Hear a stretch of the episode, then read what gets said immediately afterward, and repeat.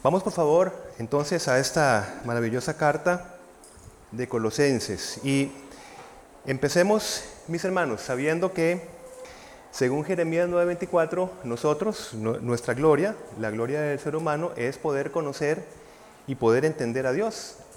Lo que pasa es que el conocimiento al que se refiere, por supuesto, es un conocimiento experimental de Dios, vivir a Dios.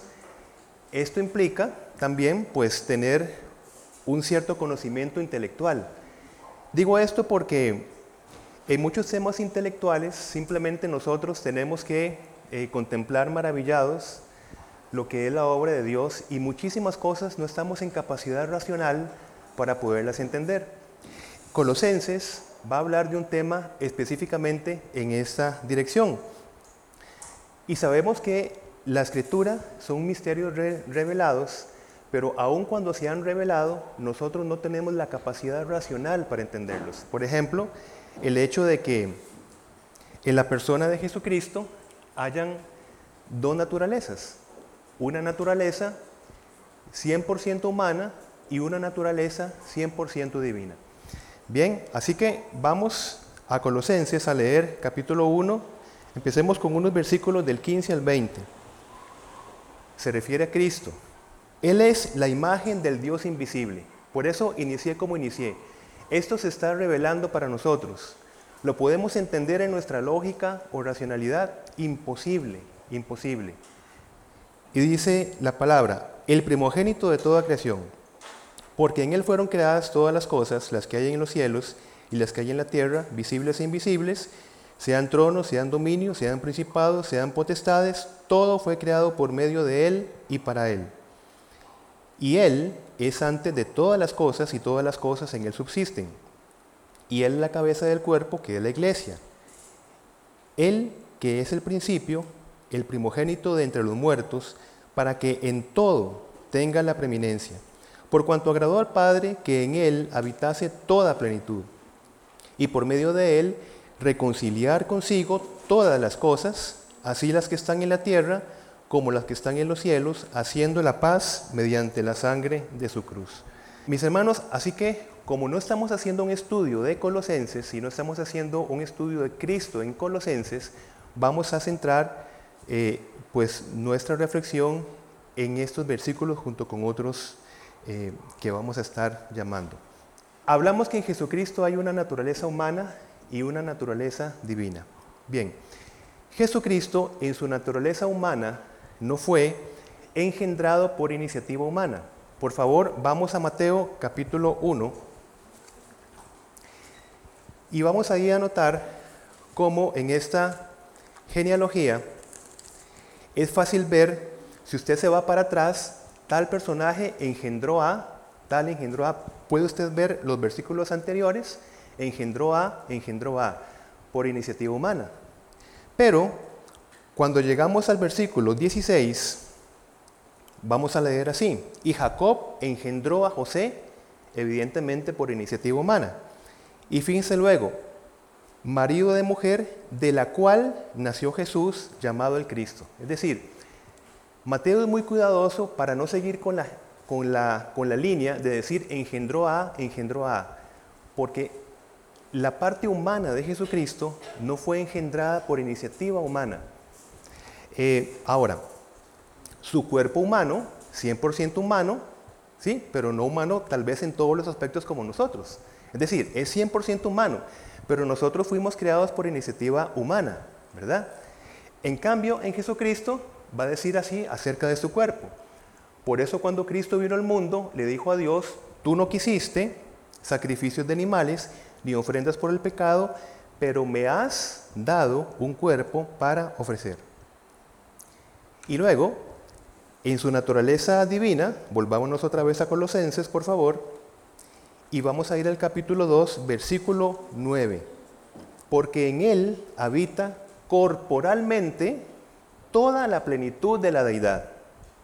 Qué misterio revelado, pero ¿cómo entenderlo? sino simplemente maravillarnos ante una pues revelación como esta. La persona divina del Hijo en la Trinidad, la persona divina, por supuesto que es eterna. Pero Jesucristo como persona humana tuvo un principio, un principio histórico. Y en eso nosotros tenemos que hacer la diferencia cuando nosotros hablamos los diferentes nombres. Por ejemplo, cuando hablamos del Hijo de Dios, hablamos del ser eterno, cosustancial con Dios Padre y Dios Espíritu Santo. Pero cuando hablamos de Jesucristo, Jesús, el Mesías, tenemos que saber que su cuerpo tuvo un inicio histórico. ¿Por qué la humanidad de Jesucristo? Porque solamente en la condición humana caída nuestra, solamente un ser humano, ser humano como tal, podía ser tanto representante de la raza humana, no podía ser un arcángel, por cierto, representante y sustituto de toda la raza humana. Este representante y sustituto cargó el pecado representativo de la humanidad. Y esto es importante porque, como vamos a ver quizás más adelante, algunas sectas están diciendo que Jesucristo es un arcángel. Pero ahora vamos a verlo con, más, con más detalle. Además, Jesucristo restauró la imagen de Dios en la humanidad caída. Ustedes recuerdan que fuimos hechos, o la humanidad fue hecha en Génesis 1.27 a imagen y semejanza de Dios. Esa imagen no es que nosotros la perdimos con el pecado, pero fue dañada grandemente y distorsionada. Entonces, la humanidad de Jesucristo vino a restaurar delante de Dios, del Creador, nuestra humanidad que estaba caída, distorsionada por el pecado. Entonces, cuando nosotros decimos que tenemos una nueva humanidad, ya no nos referimos a que tenemos una humanidad en la humanidad de Adán caída, sino que tenemos una humanidad en Jesucristo. Por eso es que tenía que ser 100% Dios. Cuando hablamos, eh, perdón, Dios y hombre, ¿verdad? Cuando hablamos de humanidad, pues hablamos justamente de hombre. Nada más estamos dando unos conceptos cristológicos sentando la base para lo que vamos a hablar posterior. Es importante que nosotros entendamos muy bien que Jesucristo no fue un ser humano que llegó a ser Dios. Es decir, no fue un hombre que se divinizó. Son conceptos que tenemos que tener claros simplemente, sino que es la persona del Hijo Eterna que se revistió de humanidad. Hay una gran diferencia allí, muy grande, ¿verdad? No es que las cualidades de Jesucristo llegó a ser declarado como un Dios, ¿verdad? Eh, sino que, como dice Juan 1.14, aquel verbo, refiriéndose a que el verbo era Dios, fue, o sea, Dios, verbo Dios, fue hecho carne y habitó entre nosotros. Juan 1.14. Muy bien. Y qué maravilloso que convenía que fuese la persona del Hijo la que se encarnara, para que usted y yo fuésemos hijos en el Hijo en esa declaración. Dios en Hijo se encarna para que nosotros tuviésemos entonces esa adopción como hijos en el Hijo. Así que maravilloso que se haya encarnado la persona del Hijo. Otro concepto. Nosotros como hijos de Dios, por adopción en Cristo, participamos de la naturaleza divina. Así lo dice Pedro en su segunda carta, capítulo 1, versículo 4. ¿Qué significa esto? Que nosotros, participamos de todos los logros de Jesucristo aplicados a nosotros como creyentes. Pero nosotros no participamos de la esencia divina por ser hijos de Dios. Jesucristo sí. Por ejemplo, vamos buscando, por favor, eh, Juan capítulo 5, versículo 18. Juan capítulo 5, versículo 18. Estamos diciendo que nosotros participamos de la naturaleza de Dios en Cristo, es decir, de todas las, obras de Jesucristo aplicadas al creyente, esa es nuestra naturaleza divina, ¿verdad? lo podemos entender así. Usted y yo tenemos naturaleza divina, claro. ¿En qué sentido? En que somos enriquecidos en Cristo. Pero el Hijo de Dios, en la persona de Jesucristo, participa de la esencia misma de Dios. Así lo entendieron los contemporáneos de Jesús. Veamos en 5.18. Bueno, veamos el 17. Y Jesús le respondió, mi Padre hasta ahora trabaja y yo trabajo. Es decir, aquí Jesús está diciendo que las mismas obras del Padre son sus obras. Y en el 18 dice, por esto los judíos aún más procuraban matarle porque no solo quebrantaba el día de reposo, sino que también decía que Dios era su propio Padre, haciéndose igual a Dios. Ahora, nosotros le llamamos a Dios Padre, claro que sí, pero no en este nivel en que Jesucristo se presentaba como el Hijo del Padre. Pues nosotros somos hijos de Dios, pero no que nosotros nos hacemos igual a Dios, sino que participamos de la naturaleza, de las riquezas, de la divinidad a través de Jesucristo, que nos restauró, recordemos, nuestra humanidad. Otra vez nos volvemos a Colosenses, allí vamos a, a quedarnos y vamos a entender ya ahora sí esta Cristología en Colosenses. Dice 1.15, Él es la imagen del Dios invisible, el primogénito de toda la creación. Bien, Cristo es el primogénito y Pablo utiliza esta palabra protótocos, que no es lo mismo que utilizar la palabra protictos, que significa el primer ser creado. Es decir, Jesucristo es el primogénito.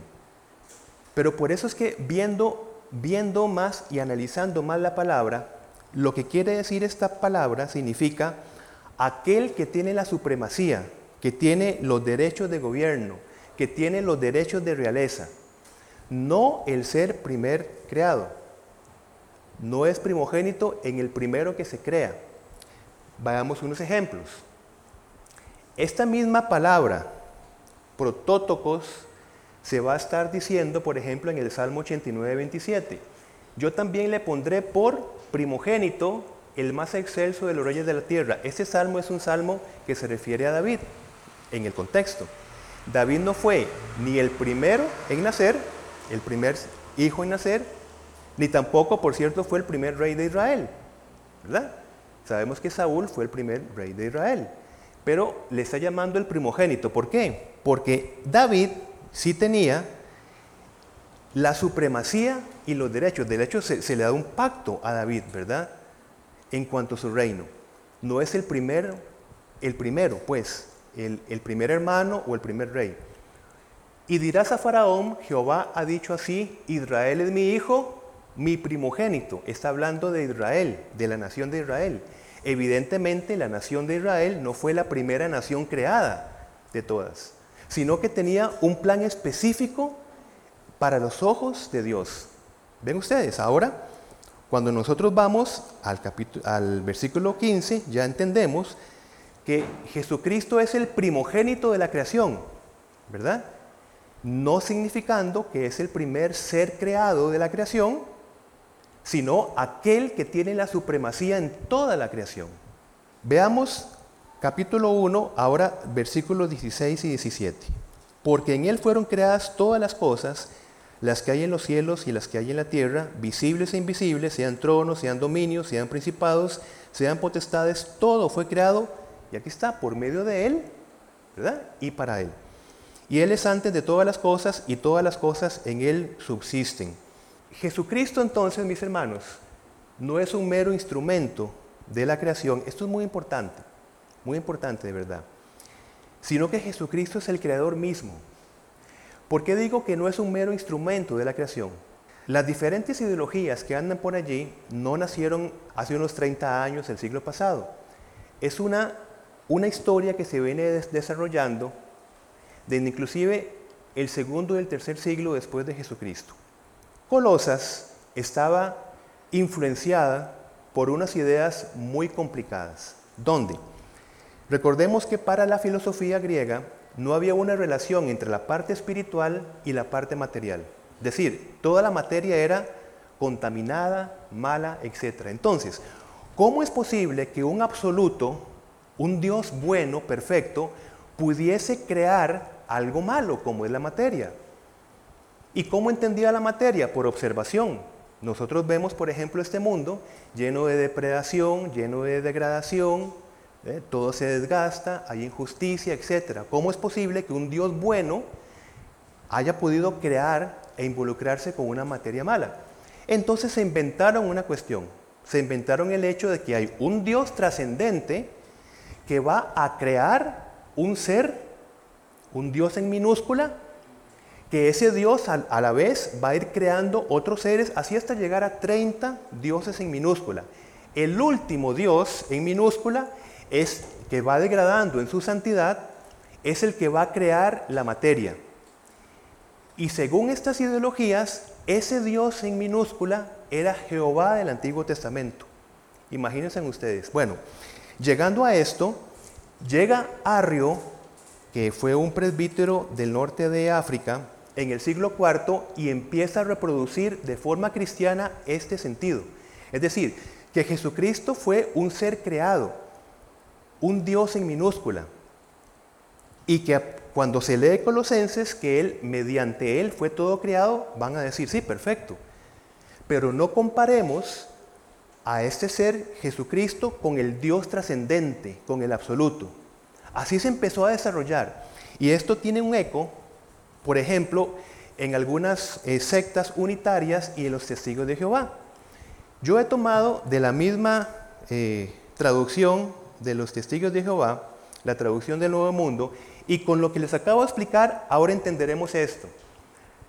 Bueno, Arrio decía que el Hijo, ¿verdad? El Hijo procede del Padre no por generación, sino por creación. Es decir, el Hijo es creado. Otra vez, ¿por qué no se concebía que era creado? Perdón, ¿por qué no se concebía que Él era el creador absoluto? Porque no compartía la divinidad, supuestamente, con el trascendente. Fíjense ustedes en la traducción del, Nuevo Mundo de Juan 1.1. En el principio la palabra era, y la palabra estaba con Dios, y la palabra era un Dios. Esta es la traducción de la Biblia de los testigos de Jehová. Porque su influencia fue la de Arrio, entre otros, donde van a estar hablando de Jesucristo como creador, como hijo de Dios. ¿Bien? Pero un ser creado, cosa que no se va a decir desde el principio, por cierto. Un ser creado que no es consustancial con el ser de Dios ustedes pueden buscar. Y de hecho, toda la escritura está totalmente alterada, ¿verdad? Para que, por ejemplo, si yo calzo 44, yo entre mi pie en un 37 de, de zapato, ¿verdad? Todo forzado para que entre porque entra. Y todo está adulterado para seguir con la idea de que Jesucristo o, el Hijo se le dio todos los derechos exclusivos como creador, pero sin ser igual a Dios. Esta creación, por cierto, que nosotros conocemos, donde dice acá el, versículo que Jesucristo es tanto el creador como que todas las cosas por Él subsisten. Si todas las cosas por Él subsisten, nuestra creación no va a terminar con un cataclismo nuclear, por un meteorito, por un problema ambiental, porque subsiste en el Hijo y terminará su creación cuando en el tiempo específico Jesucristo vuelva en su segunda venida y ya establezca un nuevo cielo y una nueva tierra. Y esto es importante que entendamos la figura de Jesucristo en Colosenses. Recuerdan, no solamente es creador, sino es sustentador de la creación. Y esto nos da un gran alivio ante ante las posibles posturas de que estamos ya científicas y demás, que evidentemente forman parte, tal vez ecos, de una idea como la que acabamos de hablar, y hay una gran expectativa en cómo se va a terminar la creación. Pero nosotros como creyentes sabemos que la creación como tal terminará entonces cuando Jesucristo venga para dar inicio a una nueva creación con cielo y tierra nueva. Ahora, hay otro misterio en versículo 26 y 29, por favor. Recordemos que aunque nosotros vemos un misterio revelado, muchas veces tenemos solamente que contemplarlo de una manera maravillados de lo que estamos escuchando. Dice, el misterio que había estado oculto desde los siglos y edades, pero que ahora ha sido manifestado a sus santos, a quienes Dios quiso dar a conocer las riquezas de la gloria de este misterio entre los gentiles, y aquí está, que es Cristo en vosotros la esperanza de gloria, a quien anunciamos amonestando a todo hombre y enseñando a todo hombre en toda sabiduría, a fin de presentar perfecto en Cristo Jesús a todo hombre. Es decir, ¿cuál es el misterio? Mis hermanos, que Cristo está viniendo ya en cada creyente por el poder transformador del Evangelio. Esperamos su venida y a la vez está viniendo. Es un misterio que solamente le he revelado a la iglesia. En cada uno de nosotros está ya viniendo Cristo. Conforme el poder del Evangelio va formando a Cristo en cada creyente. Bien, hemos sido trasladados al reino de Dios. Les explico esto. Vamos a Colosenses capítulo 2, por favor. La obra de salvación de Jesucristo, conforme nosotros vamos estudiando la palabra, cada vez nos asombramos más. ¿Verdad? Y uno de estos asombros es que la humanidad representativa de Jesucristo se expuso a esa condición en que como humanidad estábamos, que estábamos presos a merced de la potestad de las tinieblas. Es decir, cuando en Lucas Jesucristo dijo esto, habiendo estado con vosotros cada día en el templo, no extendisteis las manos contra mí, mas esta es vuestra hora, dice Jesús, y la potestad de las tinieblas. Aquí está hablando una humanidad representativa. ¿Por qué decimos esto? Perdón, vamos a 1.13 antes. Quédense con esto que acabamos de ver en Lucas. Jesucristo como humanidad representativa se expuso a la potestad de las tinieblas. Se expuso, ¿verdad? Es decir, en representación nuestra. Pero ¿qué dice 1.13? El cual nos ha librado de la potestad de las tinieblas y trasladado al reino de su amado Hijo. Por eso es que decimos que cada vez que nosotros vemos la escritura, cada vez nos vamos asombrando de la obra de redención que Cristo hizo. Y nuestro concepto de redención se va haciendo más amplio. Hemos sido liberados de la potestad de las tinieblas porque el mismo Jesucristo se expuso a esa potestad en nuestra representación. ¿Para qué? Para vencer esa potestad imposible por usted y para mí y ser trasladados ahora sí al, cobijo, a la preservación de su reino.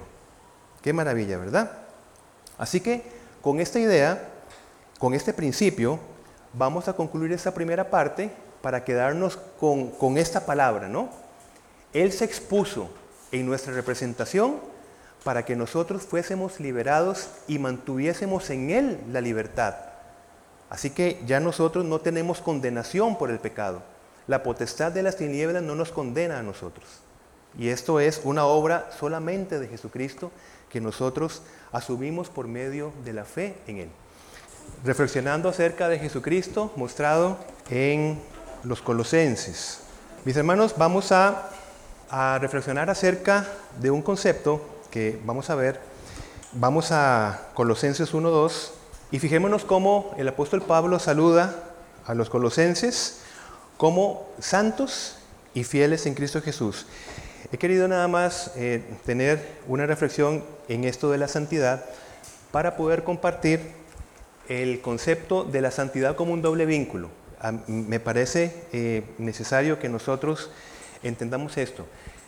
Ciertamente la santidad es una obra exclusiva de gracia, donde nosotros no es por ninguna obra que nosotros nos autosantificamos, pero como hemos dicho muchas veces, nosotros respondemos a esta obra de gracia, como la salvación. La salvación es exclusiva absolutamente del ser de Dios, pero desde nuestra posición y entendimiento nosotros respondemos a esa provisión de Dios.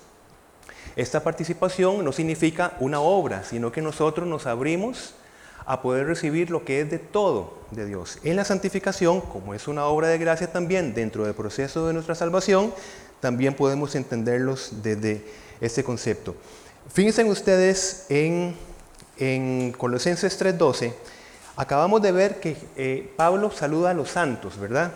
En 3.12 va a decir, vestidos pues como escogidos de Dios, santos y amados, de entrañable misericordia, de benignidad, de humildad, de mansedumbre, de paciencia, y continúa. Ahora, la santidad de doble vínculo, primero, es tanto que Cristo está en nosotros, podemos verlo en 1.27 por favor, 1.27, a quienes Dios quiso dar a conocer las riquezas de la gloria de este misterio entre los gentiles, que Cristo en vosotros, la esperanza de gloria.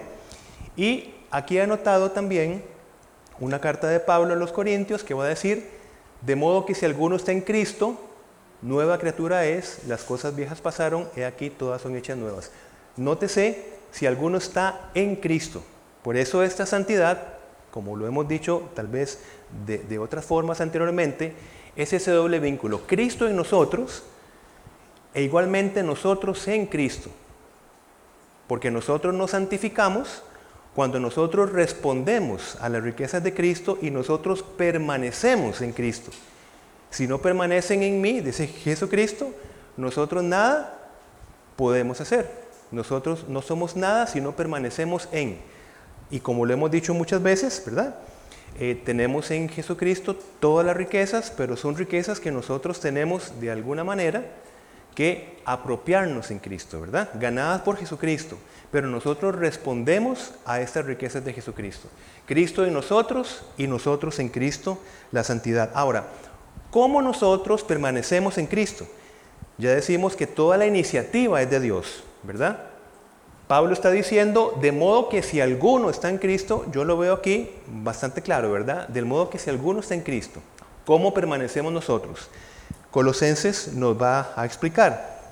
Por ejemplo, en 3.16, aprendiendo de su palabra, que more nuestra palabra, la, la, palabra de Cristo en nosotros, viviendo esa palabra. Fíjense ustedes en 3.16, la palabra de Cristo more en abundancia en vosotros, enseñándoos y exhortándoos unos a otros en toda sabiduría, cantando con gracia en vuestros corazones al Señor, con salmos e himnos y cánticos espirituales. Esta palabra que abunda, somos llamados a una vida consecuente, ¿verdad? A una vida moral consecuente. Recordemos que estamos hablando cómo permanecer en Cristo. Puede ser que yo conozca la palabra de Dios, y no, viva una vida consecuente con esa palabra de Dios. Veamos en 3, en capítulo 3, ahora los versículos 12 y 17. Vestíos pues como escogidos de Dios, santos y amados de entrañable misericordia, de benignidad, de humildad, de mansedumbre, de paciencia, soportándoos unos a otros y perdonándoos unos a otros si alguno tuviera queja contra otro de la manera que Cristo os perdonó, así también hacedlo vosotros. Y sobre todas estas cosas, vestidos de amor, que es el vínculo perfecto. Y la paz de Dios gobierne en vuestros corazones, a la que sí mismo fuisteis llamados en un solo cuerpo, y sed agradecidos.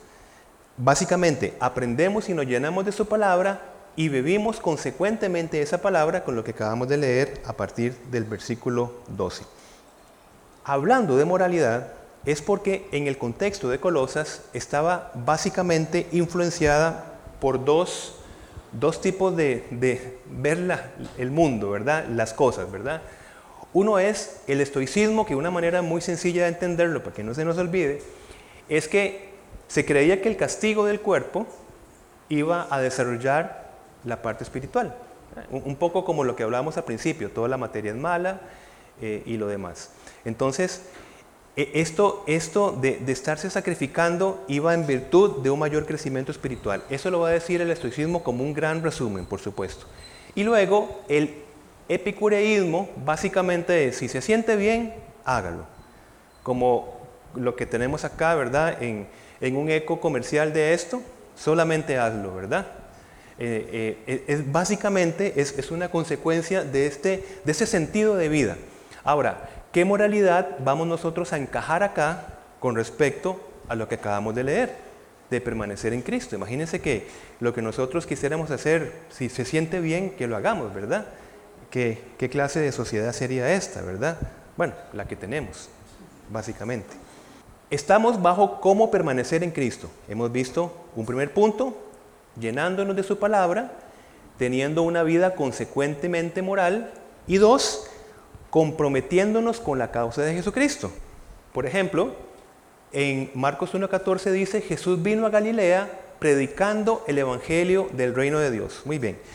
Una vida moral no es vamos a ver, es como parte del, paquete, por decirlo de, alguna manera, porque no estamos llamados para vivir individualmente buenas vidas morales y quedarnos allí. Tenemos aquí una orientación, una dinámica en Jesucristo que no vino a ser un, maestro moral, ¿verdad? Como otros, no, se compara como muchos otros, eh, con, grandes frases allí para ponerlas en adornos y demás, sino que vino con una misión específica, predicando el Evangelio del reino de Dios. Entonces, nosotros, permaneciendo en Cristo, nos comprometemos con lo que es el compromiso de Jesucristo eh, en su humanidad. Y lo vemos en Colosenses capítulo 4, versículo 2 y 3 bastante claro. Fíjense ustedes, perseverad, perseverad en la oración, velando en ella con acción de gracias. Versículo 3, orando también al mismo tiempo por nosotros, para que el Señor nos abra puertas para la palabra, a fin de dar a conocer el misterio de Cristo, por el cual también estoy preso. Por ejemplo, en esa exposición de nuestro hermano, formamos parte como, iglesia de comprometernos por la expansión del reino de Dios, sea de una manera u otra, sea de una manera tecnológica, sea un compartir de, persona a persona, comprometiéndonos con la expansión del reino de Dios. Pero es importante que lo entendamos como un permanecer en Cristo. Estamos bajo la gran pregunta, ¿cómo permanecemos en Cristo? Y eso es una buena reflexión. Si tal vez yo estoy abundando en la palabra de Dios, estoy estudiando, muy bien. Tengo que ver el otro punto. Estoy viviendo una vida consecuente. Tercer punto.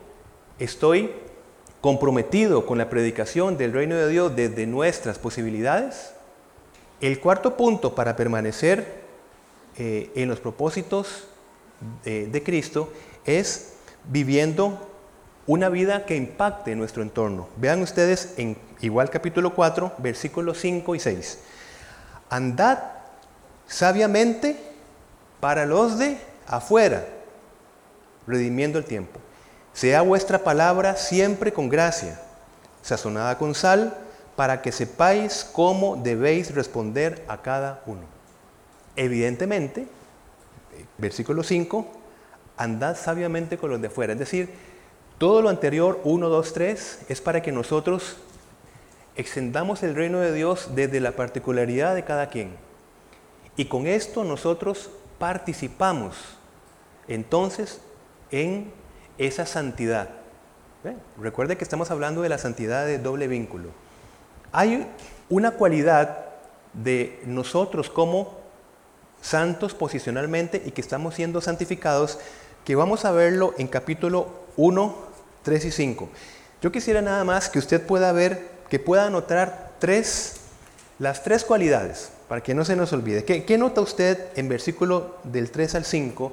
Las tres cualidades de un creyente que está siendo santificado. Hay tres palabras claves allí. Les doy una pista. Empieza una de ellas o dos de ellas en el versículo 4. Dice, siempre orando por vosotros, dando gracias a Dios, Padre de nuestro Señor Jesucristo, habiendo oído de vuestra fe en Cristo Jesús y de Él que tenéis a todos los santos a causa de la... Entonces, ¿qué pasa? Aquí tenemos nosotros fe, amor y esperanza, porque está hablando acerca de los santos, ¿verdad? Y son las cualidades. Nosotros constantemente, y, de hecho podemos resumir toda nuestra vivencia, eh, tanto relacional con el Señor como con entre nosotros y en cuanto a la esperanza, que tenemos nosotros en Cristo, por lo cual expandemos ese mensaje de esperanza a los demás. Entonces, fe, amor y esperanza son las cualidades, eh, inclusive que se predica desde un verdadero evangelio. Tiene que estar siempre implícito esto, ¿verdad? Como hemos dicho muchas veces, Cristo nos ha revestido de una nueva humanidad. Veámoslo en 3.10. Dice, y revestido del nuevo, el cual conforme a la imagen del que lo creó, se va renovando hasta el conocimiento pleno. Pero debemos aprender a andar en esta vida nueva que ya tenemos en Cristo. Por eso digo que lo hemos comentado muchísimas veces. Eh, veamos 3, 5, 9. ¿Cómo aprendemos a andar en vida nueva? Vean la participación que tenemos iniciando el versículo 5 de 3.5. Haced morir Hay una participación activa, por eso digo yo, una colaboración en nuestra santificación.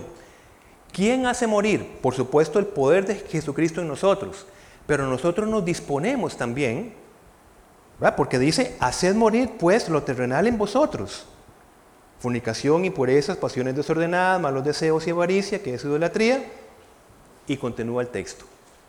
Sería un, un gran una gran broma cósmica, como he dicho anteriormente, que no podamos hacer morir nosotros todo lo que, lo que implica esto. Eh, vamos a ver, se le dice a un creyente, haga morir. Yo digo, es que no puedo. Vamos, eh, esto sería entonces una ironía, porque nos están diciendo, haga morir, pero por supuesto en Cristo.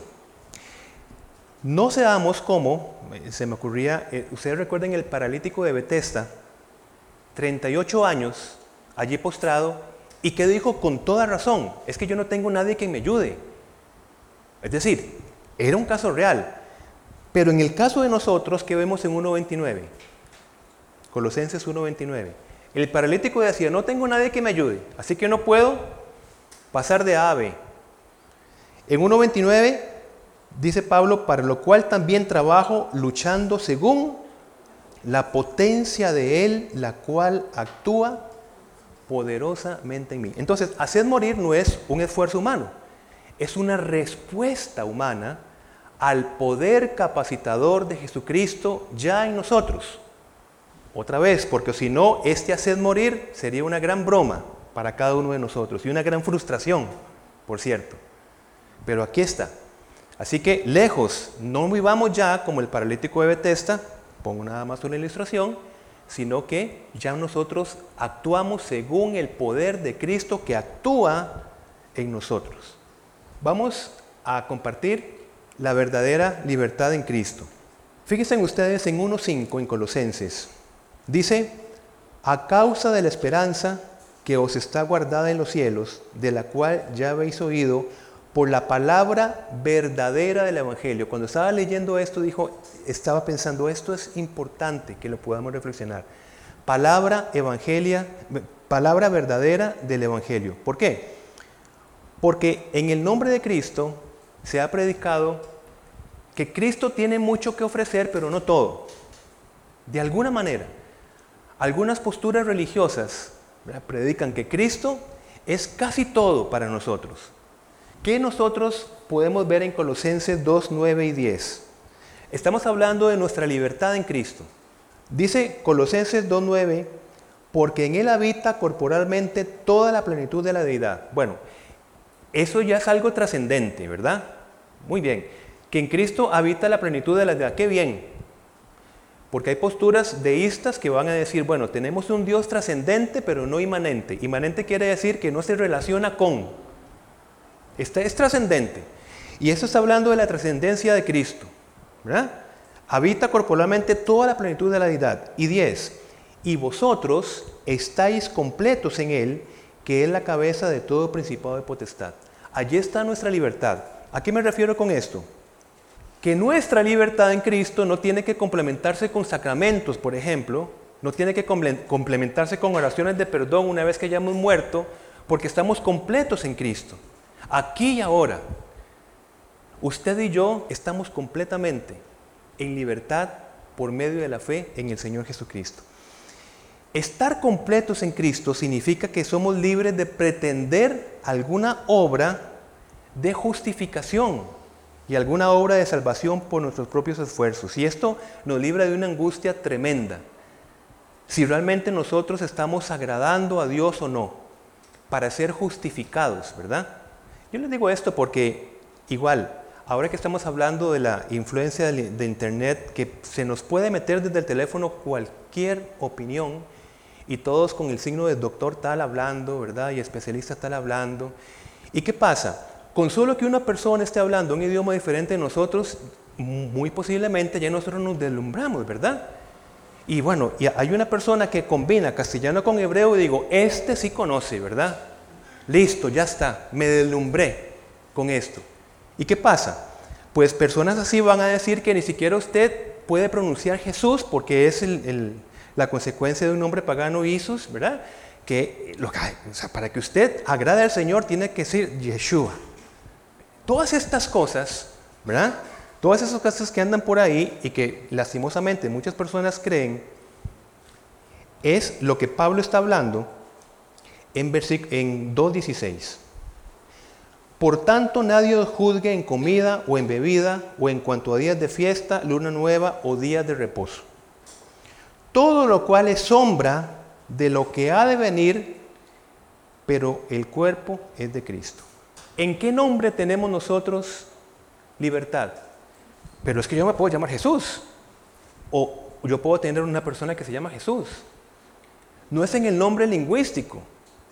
Estamos hablando de lo que representa Jesucristo. Uno que ha sido exaltado.